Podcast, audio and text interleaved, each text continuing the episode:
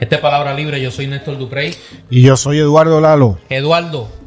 Oye, nos han mandado. Sí, duro. Esta semana ha sido difícil. Eh, eh, el, Mira, ya yo empecé. El mensaje Novalny nos mandaron así. Sí, no, no, no. no Deluxe.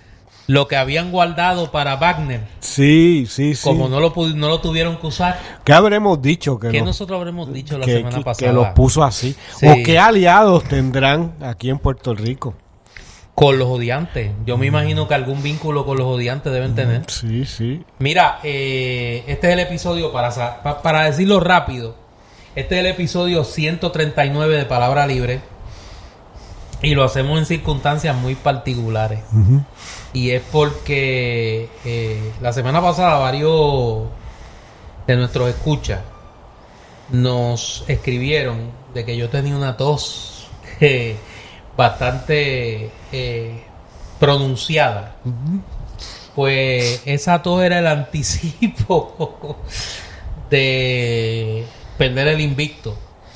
Perdí el invicto con el ah, COVID-19. Sí. Y no solo lo perdí yo, sino que me convertí en un super spreader por ir para abajo sin saberlo. Eh, y el pobre Eduardo cayó en la refriega. Sí, uno de mis hijos también. Uno de tus hijos. Eh, hasta doña Evelyn le dio COVID. Para allá. Para no dejarle de dar. Y otro, y otro que... mira, mira, si con todo lo que a doña Evelyn le han deseado por tras manos, no le ha pasado nada, el COVID, olvídate. El COVID eso es pecata minuta. Ella ha sobrevivido los salud de excremento que ha tenido que recibir a través del tiempo, así que... Oye, y, pero tú que esas técnicas en Super Spreader, ¿tú crees que tú las puedes? No, ya no. ¿Se la puedes darle unos tips al Partido Popular? No, ya no, ya, ya me dijo el doctor Baruch Caballero, eh, que es mi médico, como saben los que me escuchan desde hace tiempo, que ya estoy bien. Así que, y tú estás bien también. Si no, no nos podemos contagiar, porque ya los contagiamos. ya, estamos. Así que, eh, para los que nos desean mal, esta vez no fue. Así que, trate otra vez. Trate otra vez, que no le salió. Eh, recuerden que pueden escuchar los episodios de Palabra Libre a través de nuestra página web palabralibrepr.com, eh, a través de las cuentas en nuestras redes sociales, Palabra Libre PR en Facebook, Palabra Libre PR en Twitter y pueden escucharnos a través de todas las plataformas de eh, podcast y a través de WPAB, Radio 550 y Eco 93.1. Eh, la página de Facebook, Palabra Libre PR. Y ahora tenemos Instagram y estamos en. ¿Cómo es que se.? En Thread. En mm. sí, la plataforma nueva, sí, hay que estar en todo. Mm, no, no, muy bien. mire, como en la Guerra Fría, con los rusos y con los americanos, la usted no sabe por dónde puede venir la cosa. Como Tito, ¿se acuerda del mariscal Tito? Sí, sí, sí. Bueno, yo soy bro Tito. Era enemigo de mi amigo, pero tenía la Tenía un país que él se partió Las causas eran nobles. En seis, seis o siete pedazos. Las causas eran nobles. Este... Bueno, el, en el episodio pasado, nosotros anticipábamos el despido del secretario de Educación. Y había y dijimos de una manera bastante nublada para el que no lo quería entender. Eh, las razones del despido y hablamos que eh, el secretario se había negado a favorecer con contratos a una serie de contratistas allegados al círculo de poder de Pierluma. Y habíamos dicho también que el ahora ex secretario de Educación, Eliezer eh, Ramos, estaba colaborando con eh, las autoridades federales en varias investigaciones que tienen que ver con figuras allegadas eh, al gobernador de Puerto Rico y a su círculo más íntimo, política y familiarmente en la amplia eh, dimensión del término. En, el, esquema familiar que en el esquema familiar que hablábamos. Eh, hoy, eh, cuando grabamos este episodio, el ex secretario, ahora ex secretario de Educación, Eliezer Ramos Pared, le da una entrevista a la querida amiga periodista Sandra Rodríguez Coto, donde básicamente confirma lo que adelantamos nosotros en Palabra Libre la semana pasada. Eh, la entrevista que le da el secretario a, Sandra la reproduce el medio Eiborico, además de el medio en blanco y negro de Sandra Rodríguez. Eh, dijo el, el ex secretario y quisiera citar para que no haya, no haya problema, que eh, a él le pidieron la renuncia y que le dieron dos opciones. Había dos cartas, una carta de renuncia y una carta de despido. Eh, es que confirma lo que hablábamos aquel día, en el último episodio, claro. de la contradicción o confusión inexplicable y llamativa que en el curso de un par de horas en una tarde, dos o tres horas, de un viernes, que con, donde comenzaba un fin de semana largo, eh, quizás el más largo de este año, eh, porque el día 4 caía un martes, o sea que en la práctica hasta el miércoles no, no, no comenzaron las actividades ¿no? para mucha gente. Pues en el curso de esas dos o tres horas de la tarde de un viernes, se dijera que el secretario Ramos Párez había renunciado y luego que había sido despedido y ninguna de las dos alternativas estaba, era segura en ese momento. Y como comentábamos, ¿cómo puede haber eh, una discrepancia sobre eso? ¿Es sí o no? Es decir, yo voy a Ponce o a Mayagüez, yo renuncio o me despiden. No puede haber duda. Entonces, lo que indicaba que ahí había un contenido oscuro, digamos, ¿no? Y problemático.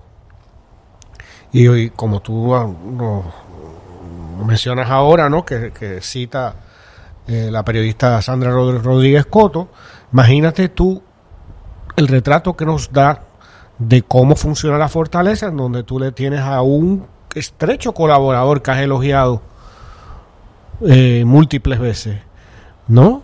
Una pistola con balas de calibre 22 y una pistola con un calibre mayor. Yo no sé de armas, así que este no quiero cometer un error tonto, ¿no? Pero, o sea, eh, te suicidas con una o te suicidas con una más grande. Exacto. Tú decides.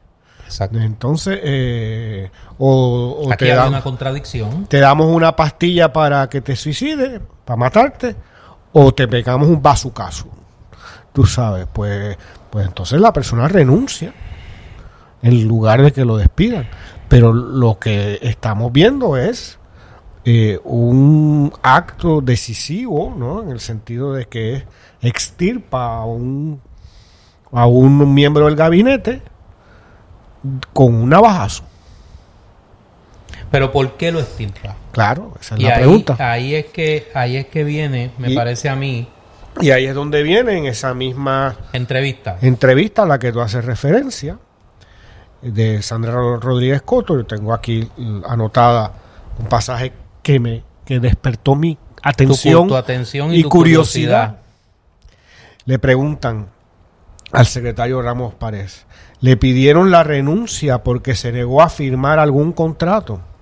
Se le preguntó, dice Sandra Rodríguez Coto, y continúa. Ramón, eh, Ramos Párez no quiso entrar en detalle, que en, te lo voy a traducir, eso quiere decir sí. Claro. Pero sí, pero sí expresó que todo su trabajo fue honesto y que no tomaba parte en las decisiones de la Junta de Subasta. ¿Qué acaba de decir? Que la Junta de Subasta es corrupta. Eso es, ¿tú te copiaste del examen o no? Pregunta el maestro. Y dice, no, pero debajo del, de- del palo de mango en el patio, allí, en la junta de subasta que ahí había, algo estaba pasando. Pero yo no estaba allí. Pero fíjate que más adelante en esa misma entrevista dice, hablando de su sucesor proyectado, ¿no? Eh, Ángel Toledo, que sabemos ya que se retiró el nombramiento. Por la Sí. calidad de- del candidato. Ahí vamos a llegar, pero antes de eso. Luego de explicar que él fue el que trajo a Ángel, Ote- a Ángel Toledo al, al Departamento de Educación, dice el reportaje, pero con el tiempo empezaron a distanciarse en las funciones. En ese sentido, se le preguntó al exsecretario si era cierto que Toledo López estaba facilitando la entrada de empresas vinculadas al cabildero Andrés Guillemar, pero Ramos Pared declinó sobre eh, declinó comentar sobre eso.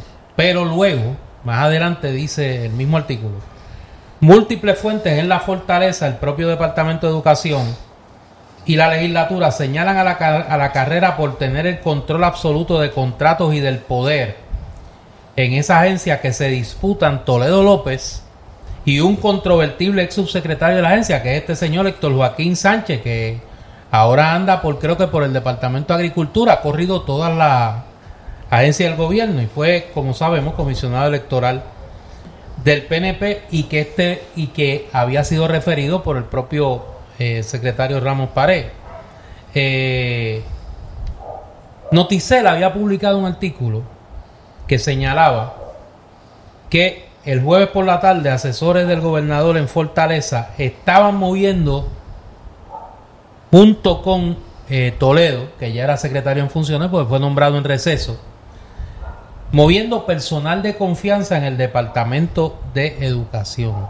Y que alegadamente estas personas eran las personas más allegadas a Sánchez Vázquez, que me imagino que son las más allegadas a la estructura política del PNP, pero que estaba interviniendo un personaje que es nuevo ahora en la trama, que es la ayudantísima, que es eh, Cookie. ¿Conoce a Cookie? Sí. Cookie Brul Muñoz. A mí me gusta porque cuando hagan la historia de este cuatrenio, como todo el mundo tiene un apodo, va a ser la más de interesante. Pues este es Cookie. Iliana Brul Muñoz, a.k.a. Cookie. No, y, y continúas ahora, pero fíjate Con cómo, cómo se cuenta. No me saque de Cookie. No que- te voy a sacar. No, ¿Cómo se llega a Cookie? sí. El camino Explícame. a Cookie es The que Road to Cookie. el viernes por la tarde, Ajá. antes del fin del mega puente, ¿no? De, Sí, de, de- de- de- como- en vacaciones. España, el puente del, del, del- feriado. Del feriado. Ajá. Este, el fin de semana larguísimo. eh, están moviendo Sí, sí, personal. personal que no son muebles. no, no, no, no. O sea, no es que tú estás, cogiste el escritorio y lo moviste para acá. allí, mira, esto fue el botín del Corsario. esto Eso fue es a la que tú estás sustituyendo unos por otros. Exactamente. Porque el viernes antes de las vacaciones? ¿No? Y por ahí nos enteramos que llega Cookie. Que estaba Cookie envuelta en el asunto. Pues esta Cookie es ayudante de la señora Cari. Sea, que esto es entre Cookie y Cari. Eh, el dúo Cookie y Cari, que son una especie de Seni y Sori del traqueteo. eh, eh, pues estaban en esta en esta movida que parece que se que tenían dos socias más. Oye, pero que eran para alguien que es solo hermana del gobernador, ¿qué cantidad? no porque es la que gobierna realmente la que es lo que gobierna es la hermanísima. La que gobierna es la hermanísima. Entonces mira cómo sigue la cosa. Según trasciende hay dos eh, eh, alicates diría José Arsenio Torres dos alicates más Evelyn Belmoral y Marlene Rosa Oye, las Marlene son como que consistentes en estos esquemas de traqueteo del PNP. ¿Ah, ¿Tú sí? te acuerdas aquella de, de Marlene Cabeza? Era. No Mabel. Mabel Cabeza Ah. era aquella otra, Mabel Cabeza. Pero siempre son de tres en tres, porque aquella era, aquellas eran como tres o cuatro, las de Wanda, en Mm. el traqueteo. Pues aquí están estas dos que parece que eran, que son personas de confianza de, de Héctor Joaquín. Parece que iban a tener, iban a tener eh, puestos de confianza con este señor Toledo, porque eran a la vez allegadas de Kukikari. eh, que parece que eran las que estaban tirando los bolos allá O en, sea, esta gente no se en entonaría Fortaleza. en Wagner. Con, No, no, con no. Pregón. Ahora, fíjate que aquí, y ahora voy a tener mis cinco minutos de ingenuidad. Ajá. Nadie habla de la educación. No, que chacho. Nadie habla de cómo van a mejorar las condiciones de las escuelas. Nadie habla de qué vamos a hacer para que nuestros estudiantes estén mejor preparados. A para- menos de un mes del inicio del a año. menos, no, no, porque si estuviéramos, mira, en, en febrero, pero estamos a un mes de que empiecen las clases. Y si como los niveles educativos y de, y de éxito educativo en Puerto Rico estuvieran Exacto. a nivel finlandés, Es- que tú exacto. te puedes permitir un semestre flojo. Aquí la pelea, para que lo entendamos todo, es el control del punto que representa el Departamento de Educación. El Departamento de Educación se convirtió para esta gente, desde los buenos tiempos de Víctor Fajardo, en una alcancía, en un punto de contratología, donde recordemos que el uno de los antecesores de este de, de Pierluma tuvo cinco secretarios de educación. Bajo Luis Fortuño hubo cinco secretarios de educación en cuatro años. Porque era, eran iguales o peores. Ahora, aquí hay que seguirle, creo yo, la pista. No sé qué te parece a ti. Hay que seguirle la pista a este señor Ángel Toledo, eh, a este señor Eliezer Ramos Párez. Este señor vuelve a su puesto de carrera que tuviste donde, ¿verdad? En la judicatura. En el Departamento de Justicia. Ah, perdón, en la- el En Departamento el de Justicia, Departamento de Justicia. Sí, señor. Eh,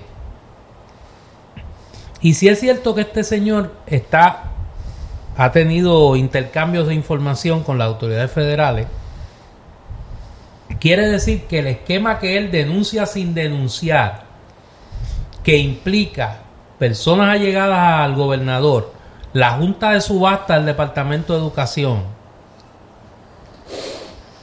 y personeros políticos encrustados en la estructura burocrática del departamento, Héctor Joaquín Sánchez por un lado, la gente que traen eh, Cari Cookie por el otro, y la gente que responde a la estructura política del PNP, que son dos cosas diferentes, eh, nosotros estamos ante una bomba de tiempo en el Departamento de Educación. Bueno, el tono, del, por ejemplo, el pasaje que yo cité de la entrevista de Sandra Ro- Rodríguez Coto de, Ramos Pared, hay, hay ya una decisión, porque si te dicen, te preguntan si le pidieron la renuncia porque se negó a formar algún contrato, uno puede contestar no. Y se acabó el asunto. O no puedo hablar del tema. Pero el decir que no quiso entrar en detalle y que él es honesto y no tiene que ver con la con la con la junta de subasta, o sea, que identifica un organismo, el organismo que decide sobre los chavos, ¿no? El que reparte el, como se dice popularmente, el bacalao. El bacalao. ¿no? El que, el que tiene que ver con hacer los cheques. Fíjate que él no dice, bueno, pues no sé, yo no tengo que ver con la transportación de los estudiantes. No, es la junta de subastas. Ni más ni menos. O sea, es el aspecto comercial del Departamento de Educación. Aquí, como tú dices, no hay ninguna consideración educativa ni Nada de eso. nada de eso. Nada de eso. Entonces, ya aquí está el, eh, este hombre o está lo suficientemente ya en un proceso de colaboración, como tú sugieres, o está lo suficientemente molesto que debería estarlo. Porque que te pongan la carta de renuncia y la carta de despido, no, un viernes por la tarde, Tú escoges, ¿te renuncia o te No. votamos? eh, y que te eh, es el equivalente de que te usamos, te masticamos y te escupimos y no, no nos importas y chao, hasta nunca. No, ya te usamos y tú eres de los prescindibles. Los expendables. Exactamente. Tú eres de los Desechables. de, de los que cogemos de soquetes pensando que tú sabes de que eh, estamos aquí en un proyecto y todos somos iguales y todos hacemos un equipo, pero no. La asunta de subasta es para nosotros y tú estabas ahí La piñata. impidiendo que la lubricación del proceso se diera porque eres honesto él te hace la aseveración pues este aquí hay me parece de parte de este exfuncionario de de educación un señalamiento sutil no dice de Yo no, frente creo, yo no creo que es tan sutil. Sí, bueno, claro. Pero quiero decir, no lo dice abiertamente. Ah, claro. Este no lo dice, Eso, tú sabes, eso, no eso, acusa a nadie, Eso, pero está acusando. eso. Está acusando. Porque si fuera un colaborador, si yo estoy colaborando con alguien para que no se sepa algo, que se quede en secreto, yo digo no, o no puedo contestar, o no quiero contestar. No elaboro y hasta identifico el espacio que es clave, la Junta de Subasta del Departamento de Educación, en donde está pasando el asunto. Déjame hacer una corrección porque me parece que es más que pertinente. Yo señalé que eh, Eliezer Ramos Párez vuelve a su plaza en el Departamento de Justicia. No es correcto. Quien tenía una plaza en el Departamento de Justicia y fue uno de los cambios que se hizo inmediatamente que sale Ramos Párez del Departamento de Educación es el subsecretario de Administración del Departamento. Jesús González, que fue uno de los primeros que sacaron cuando llega, cuando llega Ángel Toledo. Yo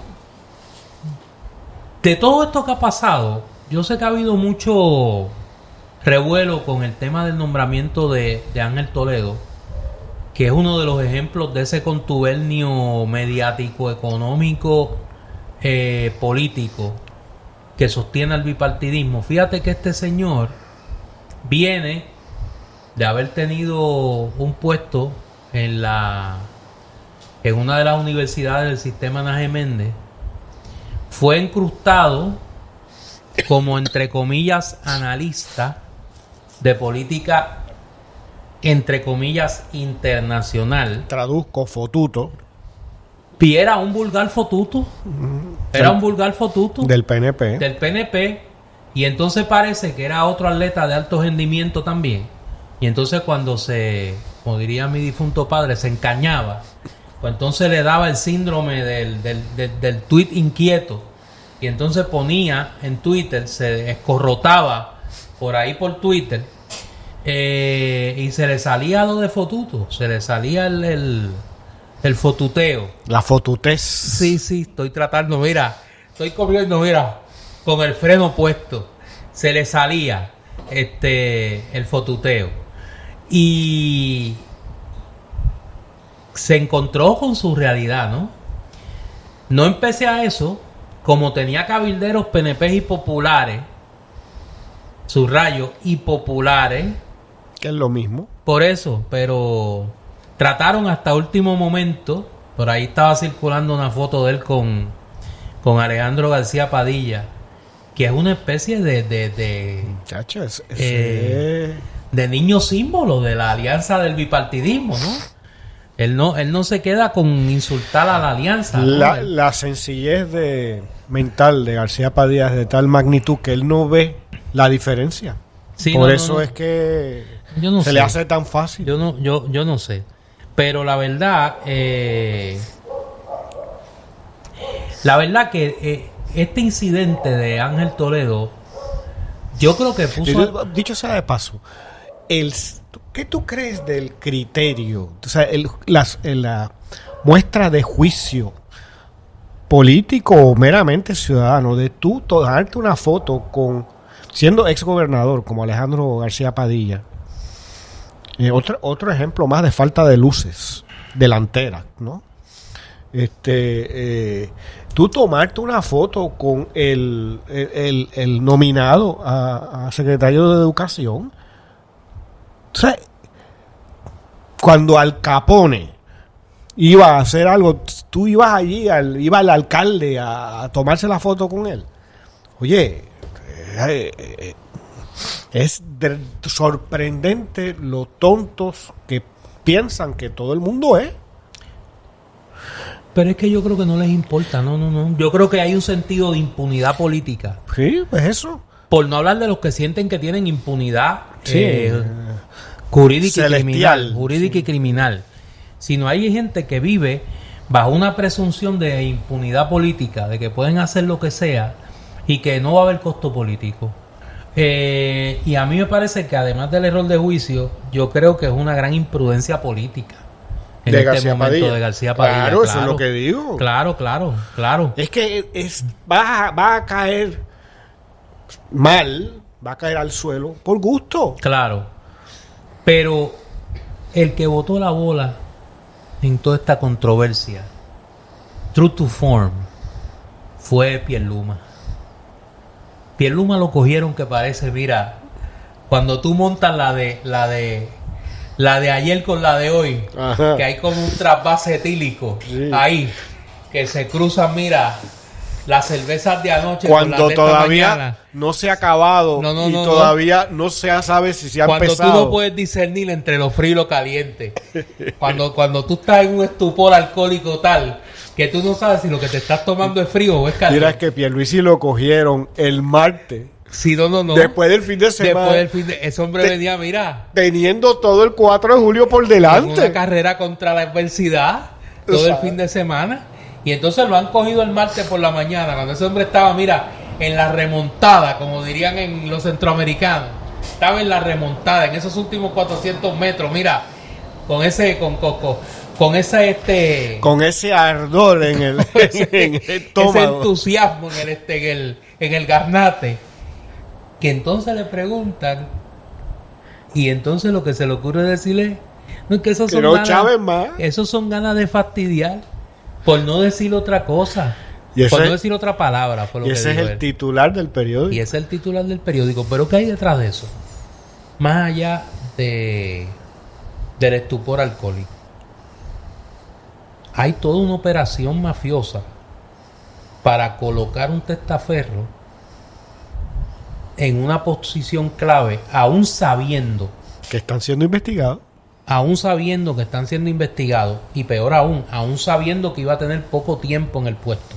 Pero fíjate Porque que yo creo que la apuesta era, la apuesta era arriesgada y a menos que el nivel de enajenación haya llegado ya a, a- a una categoría eh, alucinante, pues la apuesta aquí, eh, la- las cartas estaban claras de que no había posibilidad de que lo confirmaran en el Senado. Pero es que yo creo que el nivel de enajenación ya está.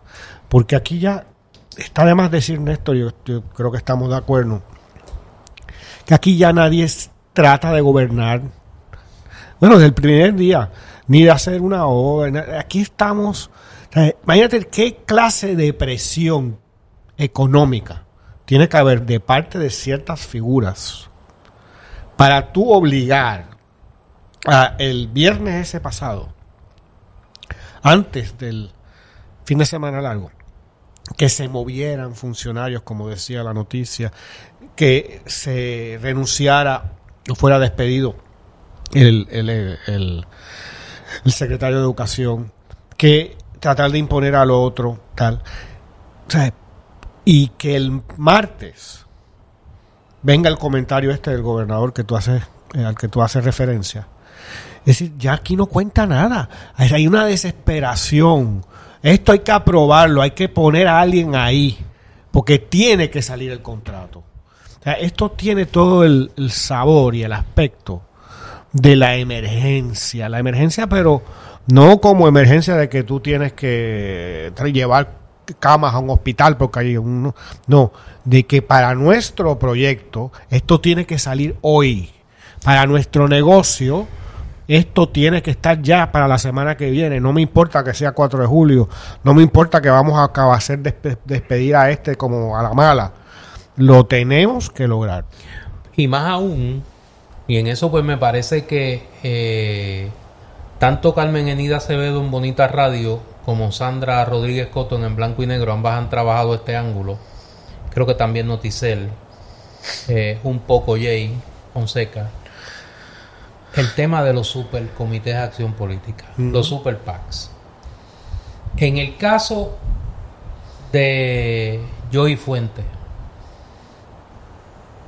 la prueba que desfiló apuntaba a la creación de un esquema de, de supercomités de acción política constituidos por aportadores que querían que su nombre quedara en el anonimato porque posteriormente iban a recibir contratos del gobierno. Eso ocurrió en la campaña del 2020 y esa fue la prueba que desfiló.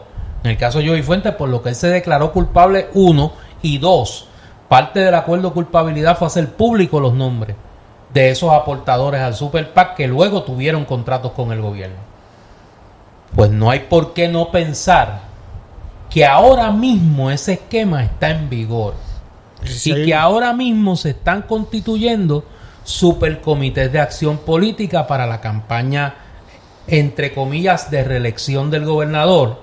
Lo pongo entre comillas porque yo creo que la campaña de recolección de fondos es una cosa y la aspiración a la reelección del gobernador es otra. Eh, y que para que esa, esa campaña de recolección de fondos tenga el efecto que se, el éxito que se desea, tienen que estar disponibles las arcas del gobierno de Puerto Rico para ofrecerle contratos a estos individuos que van a ser los eventuales aportadores, si no lo son ya, de este supercomité o de estos supercomités de acción política. ¿Y dónde se, dónde se decide eso? En la Junta de Subasta. En la Junta de Subasta del Departamento de Educación y, en demás, y, de, y de otras agencias de gobierno.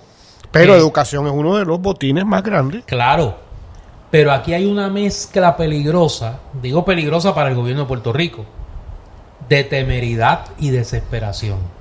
Temeridad porque todos estos ciudadanos saben que hay varias investigaciones federales en curso sobre estos mismos esquemas. Ya fíjate que no hay un comentario como el del gobernador. Ya no hay intento de, vamos a decir, cuidar la forma. No, no, para nada. De hacerlo o no, cómo va a ser, etcétera. No, aquí es a lo descarado.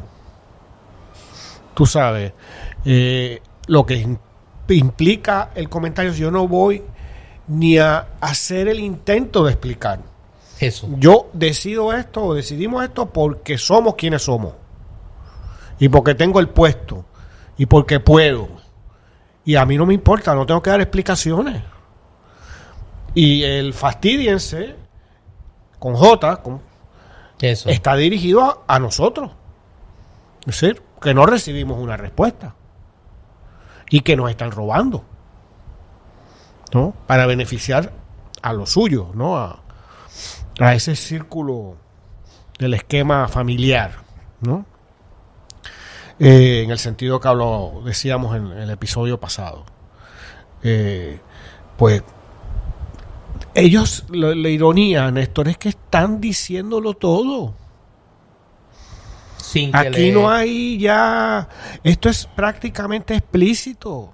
Sin que le se le caliente la cara. Y yo pienso que hay algo de porque está lo que tú dices la temeridad de la que tú a la que tú te refieres pero yo creo que están ya emborrachados aquí hay tanto dinero aparentemente tanto cosas que puedes beneficiarte que si sales con la tuya lo tienes resuelto eh, que están dispuestos a a todo a que los acusen eso pues ya veremos entonces. Bueno, y ya llegaré a un acuerdo. Y te decía lo de la desesperación, porque yo creo que en el círculo íntimo del gobernador se sabe, aún aceptando como válida la hipótesis de que el gobernador va a, va a aspirar a la reelección, que yo he dicho que todo esto es un espejismo que se ha creado para continuar levantando dinero y para continuar haciendo negocios y no inhabilitar temprano al gobernador con un anuncio de que no va a ser candidato a la reelección. Pero aún dando por bueno que Pierluma va a aspirar y que esto no es una pantalla, que esto no es un espejismo y que esto es en serio, los números no le dan al interior del PNP. Todas las encuestas, subrayo, todas las encuestas, las del PNP, las de fuera del PNP, las encuestas privadas que se han hecho, las encuestas mediáticas que se han hecho y que no se han publicado, todas apuntan a que si hubiese una primaria hoy en el PNP, Pedro Pierluisi coge una pela. Para citar a un filósofo de las redes, coge una pela. Pedro Pierluisi. Y que hay un escenario, se maneja un escenario electoral con Pedro Pierluisi de candidato y otro con Jennifer González de candidata, cuyo desenlace es diametralmente opuesto. Para el PNP y para el resto de las fuerzas políticas que compitan en ese evento electoral. Y eso lo sabe Pedro Pierluisi. Y lo saben sus testaferros. Y lo saben los que están a su alrededor. Por eso la desesperación, por eso la prisa y por eso ya no cuidan ni las formas. Porque el tiempo de guisar se está acabando. El tiempo de guisar se está acabando. Estamos en julio, las candidaturas se radican en diciembre, los anuncios de candidaturas van a ser más temprano que el propio diciembre y eso va a cambiar la dinámica electoral en seno del PNP. Y también yo te diría que esos personajes prescindibles que tomen las posiciones, los que estaban moviendo el viernes, como dice la noticia, como si fueran muebles. Eso, eso. Cada vez serán más difíciles de conseguir. Eso. Entonces, parte de, de la forma de, de, de hacer que alguien haga algo sobre lo que tiene dudas es ponerle presión. Exacto. Tienes que decidir hoy. Eso. Y mira, el sueldo es esto, te va a llevar esto y te puede llevar esto otro, pero hay que hacerlo hoy. Y tienes que aprobarme eso en la Junta de, de Subasta la semana que viene. Y sería interesante mirar en qué otras agencias de gobierno Está pasando algo está semejante. pasando algo semejante. Claro. Y yo mencioné en la semana pasada el caso del Departamento de Asuntos del Consumidor. O sea, la información que nosotros tenemos aquí en Palabra Libre es que el secretario del Departamento de Asuntos del Consumidor fue removido de su puesto por las mismas razones que el secretario de Educación. Y fíjate que ese patrón es interesante porque la gente, esos secretarios, por más eh, PNP o a veces pues, militantes que sean de, su- de ese partido o lo que fuera, eh, para obtener esos puestos, por las razones que sean, ellos también tienen ojos y se dan cuenta que están cayendo gente. Entonces, hay también una tendencia de protegerse de recular un poco, de bueno, pues yo a lo mejor pues yo no te puedo aprobar esto tan rápido porque va y me meto en problemas y, a- y la soga aparte por lo más finito. Claro. Y entonces los empiezan a liquidar. Porque estos son los mismos que elogiaba Pierluma. ¿No? Este, estos son los funcionarios de clase mundial de esta generación, de esta, de esta administración. Como decía el Mequetrefe ese, de la Keller, ¿no? Pero están viendo, se está viendo una resistencia interna en el funcionariado, también quizás, de no ser cogido de, de tonto, Bueno, ¿no? no, de no caer eh, con un grave problema legal a causa de tus superiores, que te están poniendo en una posición de que tú decídeme rápido, tú muéveme este contrato, sácalo ya, ese dinero pásalo para acá. Fíjate que esta semana, en esa línea, esta semana hubo una denuncia de un contratista, Fernando Sanabria, eh, que es de la familia esta de trovadores, los, los Sanabria, ¿no? Y denunciaba a este individuo que había sido eh, penalizado, se le había cancelado un contrato en el Departamento de Educación, en el Departamento de Agricultura, porque había asistido a una actividad de recolección de fondos, o una actividad, no dice si es de recolección de fondos, me imagino que pasaron el cepillo por allí, de Jennifer González.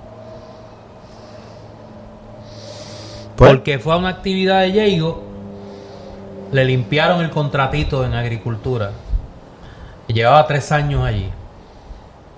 Esta semana también circuló el rumor que ella desmintió inmediatamente de que ella iba a hacer su anuncio de la candidatura a la gobernación en el fin de semana al día del trabajo.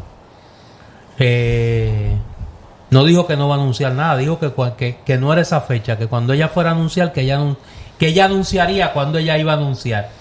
Eh, pero eso viene pronto. Eso viene pronto. Y ese anuncio de Jennifer González obviamente va a mover las placas en el PNP y esa es la prisa. Y esa es la ansiedad, repito. Si ellos ven los números que todo el mundo ve, eh, la, lo- lo- la- no le dan, las fichas no le dan a, a, a para revalidar. Lo terrible es que eh, gente de pues, que está dispuesta a ser secretario, subsecretario, de esos que estaban moviendo los puestos en la fortaleza, eh, pueden estar comprometiendo sus vidas Claro. por, por estos magnates que tienen encima. Pero es que aquí hay gente que se juega el día de las elecciones de su vida. Por eso. Pero también la, eh, la cuestión egocéntrica, ¿no? De pensarse tan importante, porque Cari me pide que tú sabes, o lo que fuera, ¿no? Son juicios errados, ¿no? Que están usando. Sí, pero yo creo que aquí la mayoría de estos ciudadanos saben que esto es un negocio. Sí, que que están dispuestos a Que participar. están dispuestos a participar Pero en, a muchos les en sale ese, en el ese asunto- juego de poder, ¿no? A muchos les sale el asunto mal a la larga. Y, y aquí parece que están siendo observados. Tal parece. Bueno, eh, antes de seguir, con, pues tenemos un par de cosas en la olla todavía. Vamos a la pausa cultural. Vamos a ver qué tenemos este fin de semana en el Candil. Oye, están ahí la Fuerza Aérea Es que la invasión está Es inminente, en proceso. inminente. Sí, sí, sí, es inminente. Eh, este fin de semana en el Candil, hoy sábado a la una de la tarde, se presenta eh, la antología poética La huella de un patriota, que son eh, poemas eh, dedicados al héroe nacional Rafael Cancel Miranda.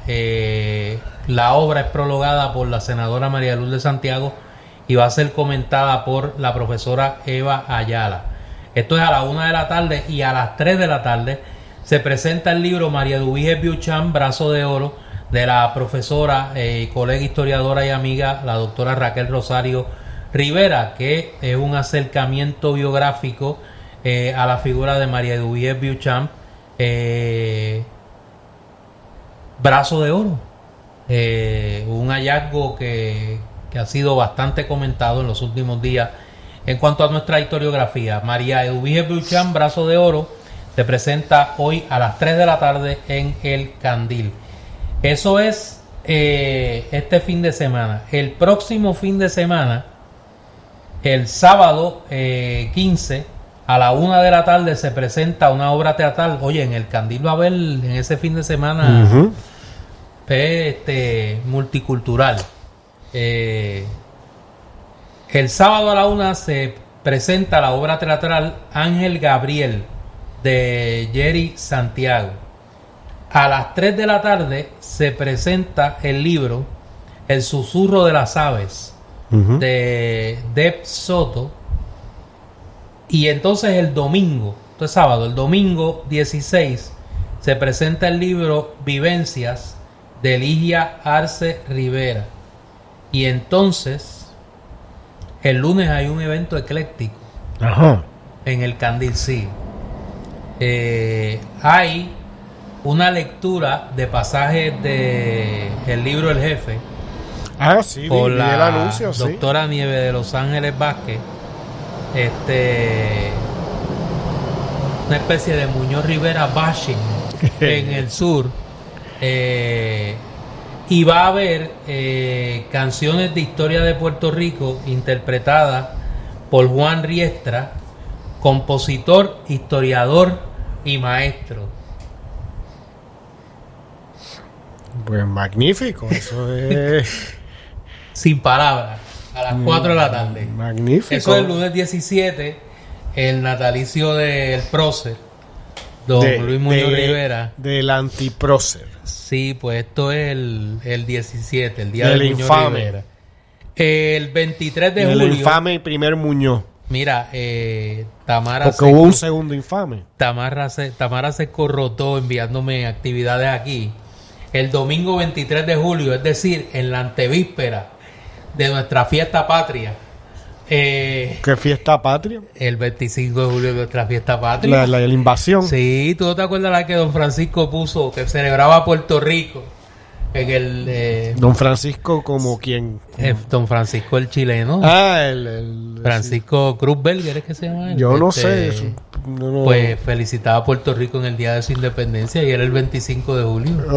Nuestra Así, fiesta así patria, son. seguro, seguro. Pues el 23 eh, va a haber un Manga Fest de 12, ¿qué es un Manga Fest? Yo no sé lo que es. Esos son un, un, un género de, ¿Qué es eso? de, de- de Me dibujo. siento como Fernando Martín. He llegado, he llegado a un nivel saludable de la generación. Eh, es un género de, de novela gráfica. Estoy en el Chiri Martin eh, síndrome. Es un género de novela, Cuéntame. de novela gráfica japonesa. Ok.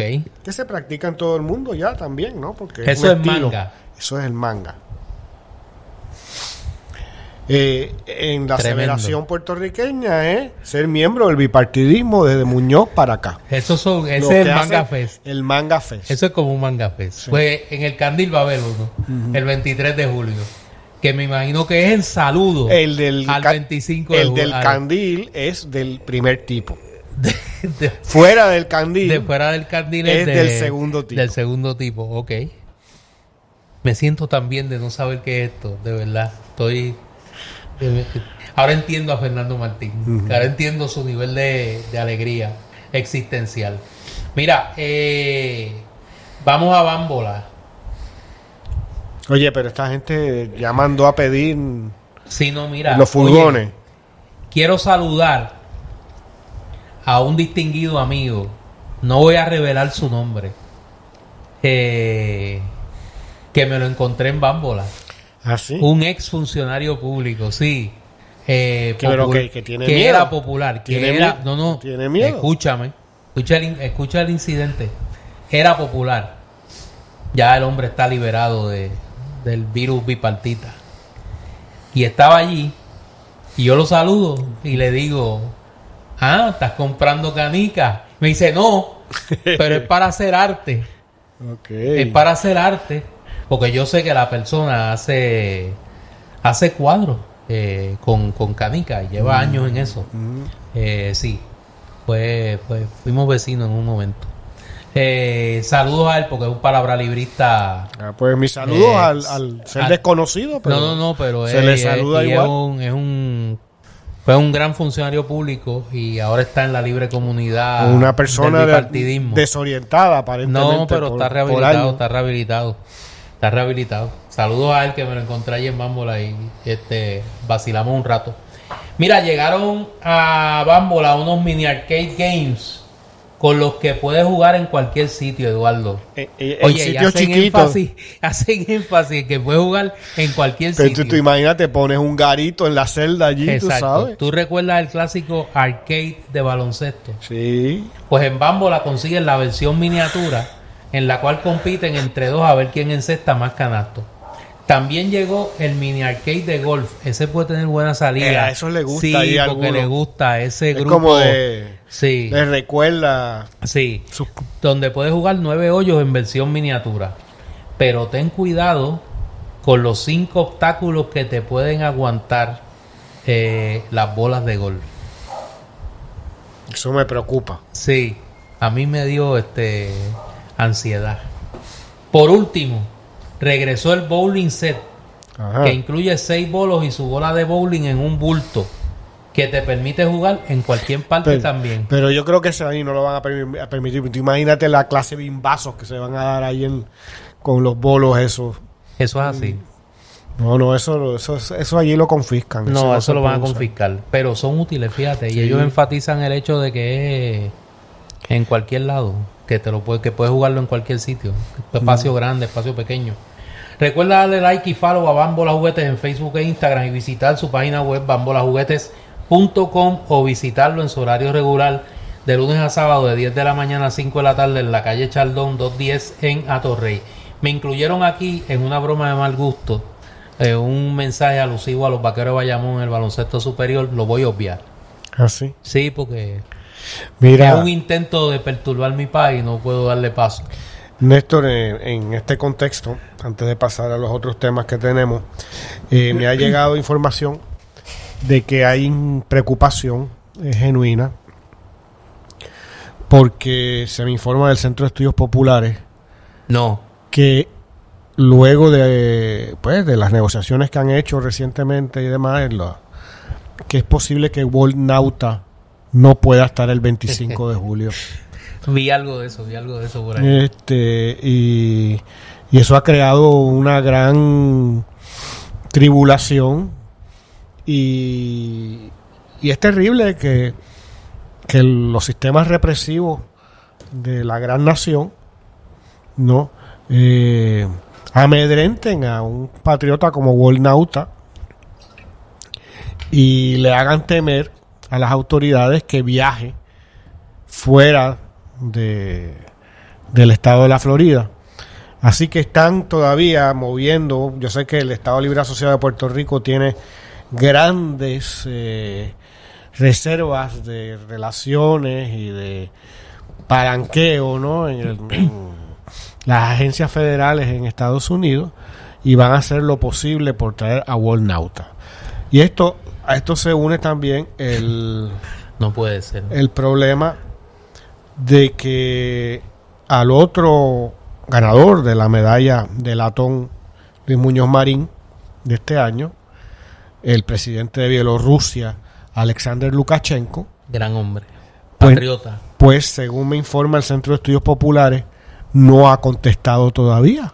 Le está atendiendo no- no ha dado Creo que son más urgentes. Seña de vida. No, no, No ha son más urgentes. este aparentemente por un contacto ¿no? que tuvieron allí en una cancillería en, en Minsk eh, Lukashenko no tiene claro de, de qué se trata la medalla ni por qué tiene ese Ni nombre ni Marín, nada ni de eso nada. y, y parece también que puede a- aguarse la fiesta y, y que no esté dispuesto ni de enviar a su hijo para recibir la medalla el 25 de julio. Eh, están 24 horas en el Centro de Estudios Populares actualmente, llamando, moviendo influencias, escribiendo cartas, eh, organizando protestas para eh, que ver si de aquí a cuánto, como dos semanas, el Centro de Estudios Populares puede tener la alegría de entregarle a dos grandes figuras del espacio político internacional la medalla de latón Luis Muñoz Marín. Y ojalá que el eh, íntimo colaborador de Donald Trump en el manejo de documentos secretos, Walt Nauta, y el también educado y, y- y hombre de, de verbo florido y un gran Intelectual. intelectual y hombre de Estado, Alexander Lukashenko, pueda también pasar por acá. Increíble. Mira, eh, Entonces, el pacto en esas cosas no está todavía, no ha llegado a su afinar- óptimo, hay que afinar el a lenguaje. su calibración, no, no, no ha llegado, como que no lo toman en serio el, el Hay, hay que afinar, hay que afinar el lenguaje. Mira, eh, antes de ir a los demás temas, eh, para los que nos escuchan sábado, eh, mañana domingo, y los que nos escuchan domingo, pues hoy domingo, es el natalicio de don Gilberto Concepción de Gracia, abogado, dirigente independentista, fundador junto con otras y otros del Partido Independentista Puertorriqueño. Su natalicio es el 9 de julio y este año como todos los años, el Partido Independentista celebra un acto en Vega Alta, en la plaza pública de- del pueblo de donde es oriundo don Gilberto, para eh, hacer eh, el justo homenaje a su recuerdo y su figura. La oradora de la ocasión va a ser la senadora María de Santiago y será a las 5 de la tarde en la plaza pública de Vega Alta, el natalicio de don Gilberto Concepción de Gracia y como lo bautizó eh, Julia de Burgos en uno de sus versos y de batalla. Eh, una de las figuras que hay que mirar cuando buscamos referentes de eh, cómo debe ser un dirigente político en un Puerto Rico complejo como el que le tocó vivir a, a Gilberto Concepción de Gracia. Ahí está su ejemplo para visitarlo y para emularlo en este momento. Eh, bueno, vamos ahora a malos ejemplos. Ya hablamos de un buen ejemplo, vamos a malos ejemplos. Eh, como parte de esta la batalla de los machitos que se dio esta semana entre Pierluma y Beibito, mira para allá quedó, o sea, Chacho. quedó eso- baluarte. Eso, eso compara Eh, con Goldnauta y Lukashenko. Oye, yo tengo que, yo todavía en esta, estos arrebatos idealistas que tengo, que creo en las instituciones y en esas cosas. Sí, eh, eh, eh, es un problema mental, Néstor. Sí, no, yo estoy claro en eso, no, no, no, y no, no, ni pido perdón ni excusa, ni doy excusas, o sea, eso es así. Eh, Hay que construir las instituciones en Puerto Rico. ¿Qué primero. caricatura esta de citar una sesión extraordinaria para colgar todos esos nombramientos, para sacar un pecho que no se ha tenido en todo el cuatrenio? Porque, porque si tú me dieras que esto es parte, esta es la más reciente escaramuza Y de estos una batalla de tres años, pero Sacar pechos intramurales. bueno, porque- porque tiene que haber, eh, yo conozco a mi gente, Porque tiene- no es con nada de verdad. tiene que haber algunos nombramientos que quieren hacer eh, desde el lado del Partido Popular, como han negociado los nombramientos durante todo este cuatrenio, que pues no se le da. Y entonces pues vamos a colgarle todos los nombramientos. Y aprovecharon y tiraron en el mismo saco eh, de donde echaron a Ángel Toledo a otros nombramientos que estaban allí con una... Jamás sabrá si eran meritorios o no. Ahí se fue la de... eh, la cosa esta de tecnología del gobierno, eh, que llevaban tiempo peleando por ese nombramiento, el de Prix. Eh, ese se fue a ajuste también. Eh, así que, no sé, parte de la pérdida de, de- de- de seriedad ¿no? en el manejo institucional en Puerto Rico es eso. Eh, eso que ocurrió con este, este sainete ¿no? de la sesión extraordinaria en, la, en el Senado de Puerto Rico. Mira, renunció, hablando de otros temas, se, se fue el, El- juez PNP, como tú le El, decías. el juez PNP.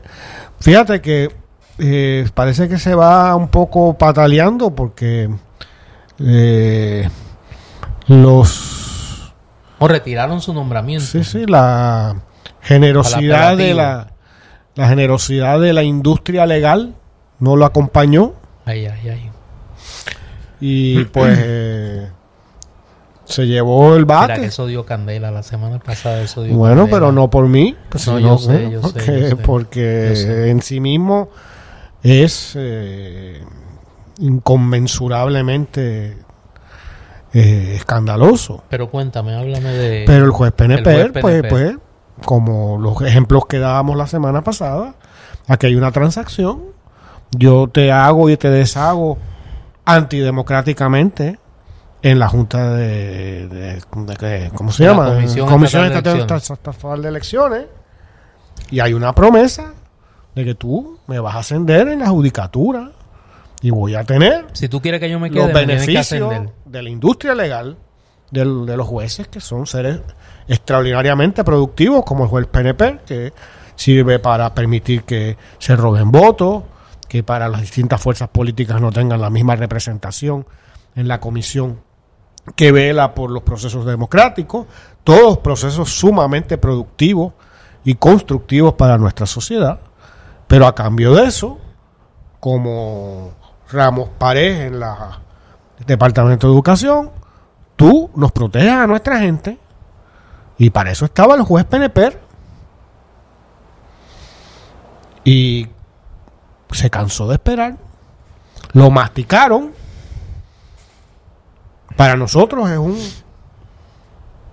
ser despreciable en términos eh, de su funcionariado, ¿no?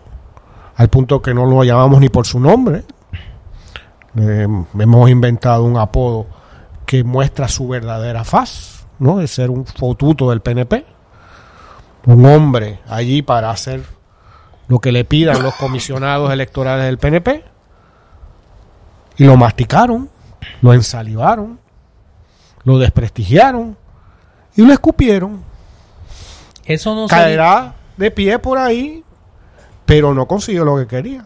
Pero eso no sería problema si no ocurriese ese disloque en el, en, en el organismo electoral a tres meses, casi cuatro, que comienza el ciclo electoral. Nadie le importa, Néstor. Eso es lo que está detrás de esto. Eh, todo es dólares y centavos. Todo es la industria política o la industria legal, para usar esos términos, ¿no? De la industria del bipartidismo, como hablábamos la semana pasada de la industria de la judicatura, una, Claro. la mal llamada industria legal que, que mencionaba esa, esa columna, ¿no? Pues aquí nadie le importa. Estos son puros intereses personales. El bipartidismo no tiene proyecto, por lo tanto los únicos, las únicas decisiones se toman en términos individualistas.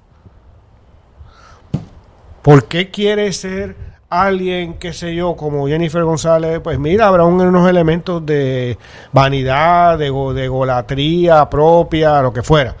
Pero hay dinero y hay poder de repartir y de tener beneficios y vivir las chulerías del poder y tal y tal. ¿Tú crees que les interesa conseguir algo? ¿Tú crees que les interesa transformar el país para bien? Nada. Eso no está ahí. Por lo tanto, las únicas decisiones son decisiones puramente individualistas. Y este señor, PNP, tomó el caso, el puesto, pensando en una recompensa jugosa. Y no se le dio. Esa renuncia se da en el contexto de una de la aprobación en la Asamblea Legislativa en la última hora de la sesión de la sesión ordinaria de un paquete de enmiendas al Código Electoral que aunque no toca ninguno de los asuntos sustantivamente importantes, el tema de las alianzas, la prohibición de las coaliciones y demás, intenta restituir el balance y la participación de todos los partidos políticos en el, en el aparato electoral ya en su fase administrativa. Se dio el caso particularísimo de que el Partido Popular promovió la aprobación de esa legislación con el consenso de las demás fuerzas de oposición, solo votando en contra el PNP.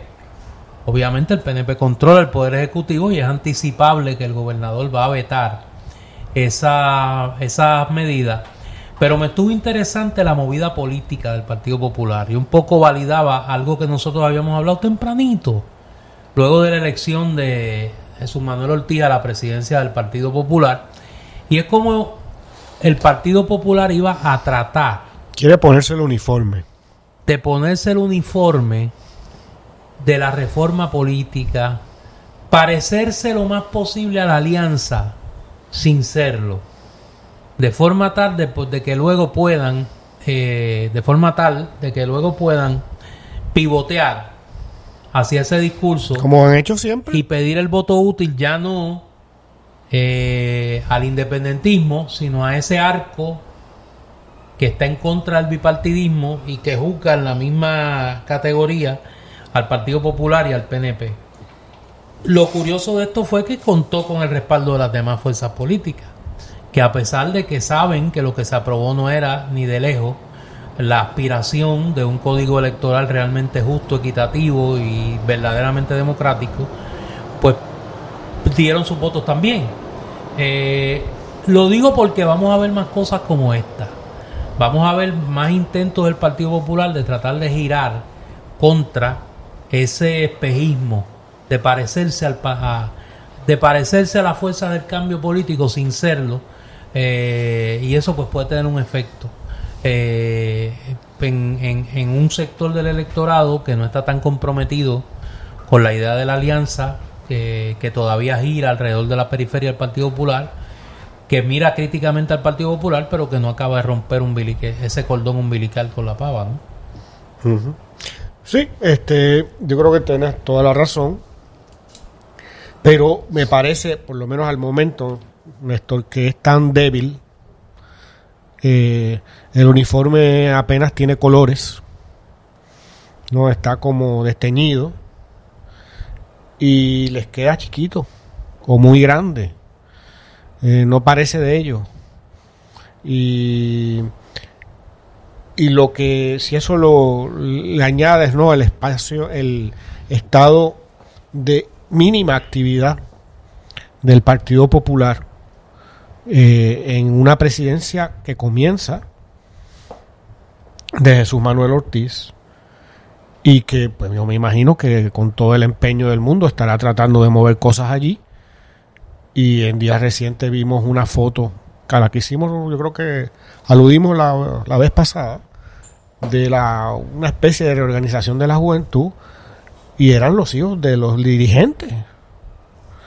¿No?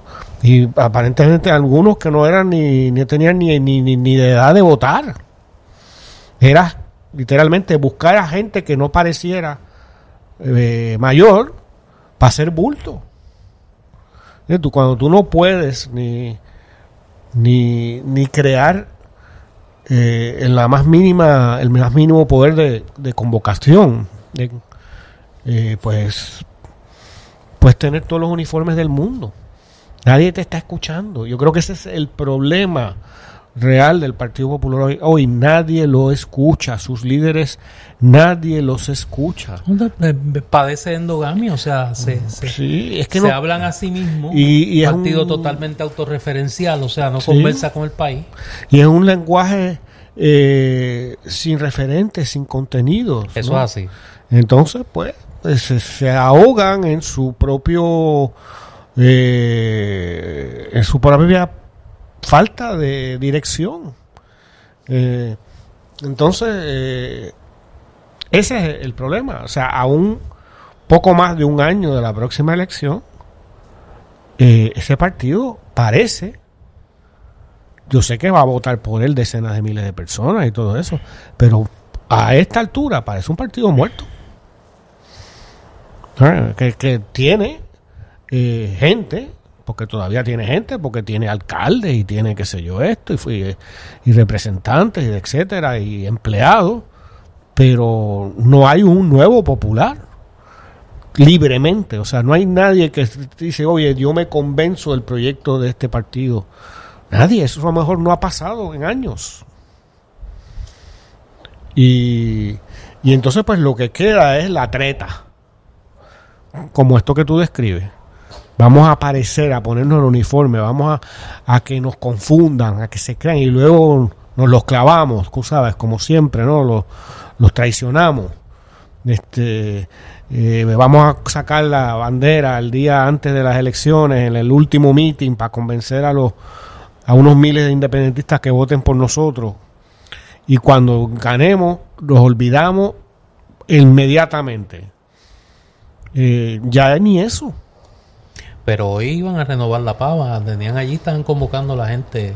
Que la, la con martillo, no, no, el comité del Partido Popular, ah. con martillo, con lo que usted encuentre, llegue allí y... Néstor, tú que estuviste ahí, yo me imagino que en los buenos tiempos eh, los militantes no estaban para eso.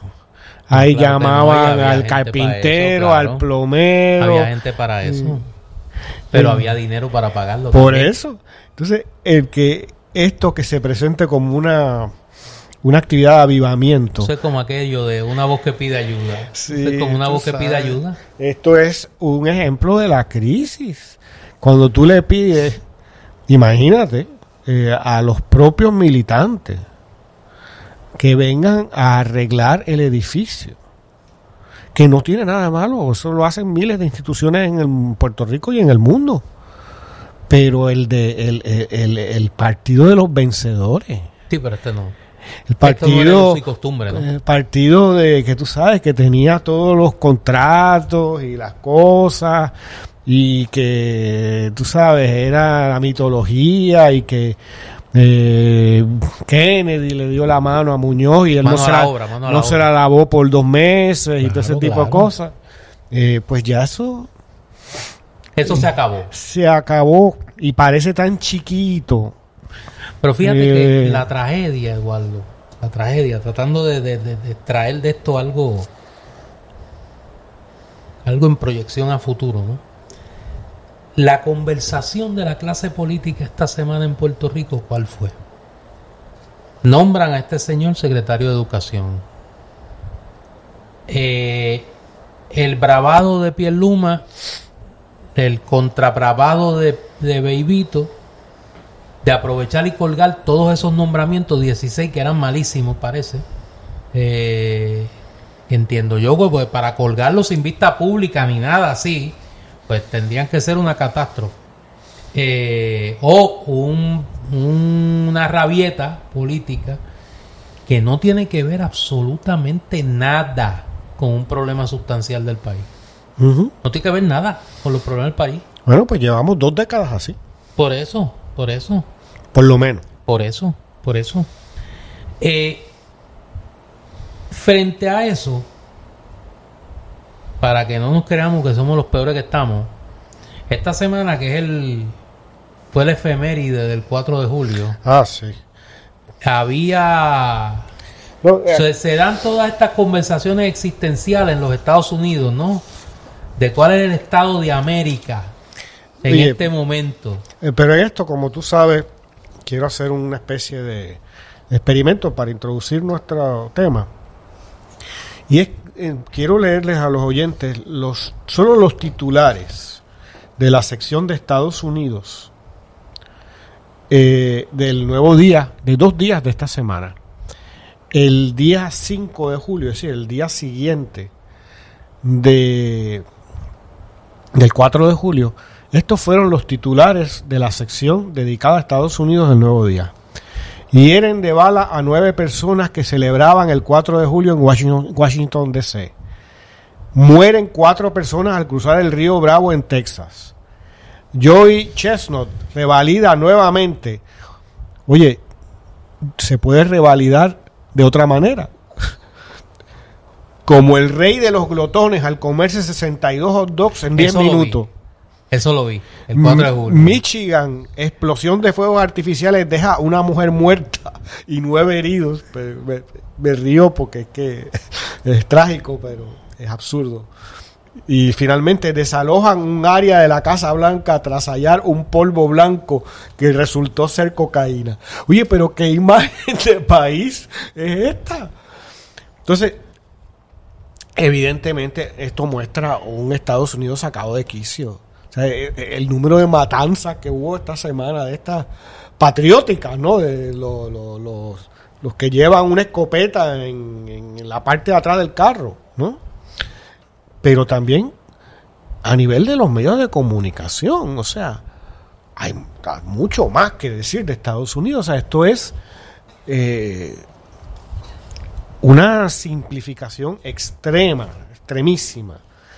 Y el día 7 de esta misma semana, los titulares eran, Joe Biden anunciará que Estados Unidos suplirá bombas de racimo a Ucrania. Condenan a cadena perpetua a un adolescente por matar a maestra de español en Iowa. Florida. Muere un bebé de 18 meses tras ser olvidada en vehículo. ¿Cómo eso puede ser una noticia de Estados Unidos? En un periódico eh, eh, sobre, ¿no? Que quiere informarnos sobre Texas. Familias confrontan al autor del tiroteo de Walmart en una corte del paso. Pues la imagen de la gran nación, como dirían los pierlumistas, eh, desorientado, eh, de un campo de batalla, de un país de locos, que no es solamente eso, Estados Unidos, por supuesto. Y hay tanto otro que decir. Eh, y yo creo que en esto eh, nos lleva a una reflexión que hemos tenido muchas veces sobre los medios de comunicación, y no me refiero al Nuevo Día en particular, sino a muchos medios internacionales también, eh, mucho más poderosos que el Nuevo Día, en donde para su supervivencia y por los cambios también que ha habido en los niveles de los consumidores, aparentemente estamos siendo sometidos a una dieta eh, de, comida chatarra en términos noticiosos ¿no? Este, por ejemplo, todos esos asesinatos, muertes, eh, cosas sacadas de quicio, como decía, de Estados Unidos. ningún momento se discuten con seriedad, se informa nada más. Son estadísticas. Aquí murieron tantos, allá fueron no sé cuántos, aquí hay tantos heridos. Y dependiendo de cuán grotesco, cruel o excéntrico sea el crimen, pues se le dará un poco más, un poco menos de difusión. Pero, por ejemplo... sin discutir las causas, sin, sin ir más allá. Se deja implícito, muchos de esos crímenes son de corte racista. Claro. Este... Eh, o contra, por lo menos, a sectores minoritarios en Estados Unidos o comunidades no así llamadas minoritarias, ese término a mí no me gusta. Eh, pero no hay análisis de ello, hay simplezas, ¿no? Y eh, qué sé yo, entregar bombas de Biden que entrega bombas hasta... Oye, eso es todo un enorme tema. Pues son bombas de racimo. Eso es la pesadilla de las poblaciones civiles que te demuestra que eso se está se está escalando. Sí. Peligrosamente. ¿Sabes? Que tú ahí te, te, llevas por el medio a, a, los soldados y a todo el que encuentres por el camino. ¿No? Entonces, no. Eh, una vez más, medios como estos, medios como los que veíamos de. Que, que hoy hemos hecho múltiples veces referencias, como Bonita Radio, la, la las columnas de blanco y negro de Sandra Rodríguez Coto. De Sandra Rodríguez Coto y así tantos otros en Puerto Rico y fuera de Puerto Rico cobran eh, yo creo que mayor eh, importancia porque eh, estamos siendo abandonados los ciudadanos por una práctica del periodismo, ¿no? que se haga masiva y visible.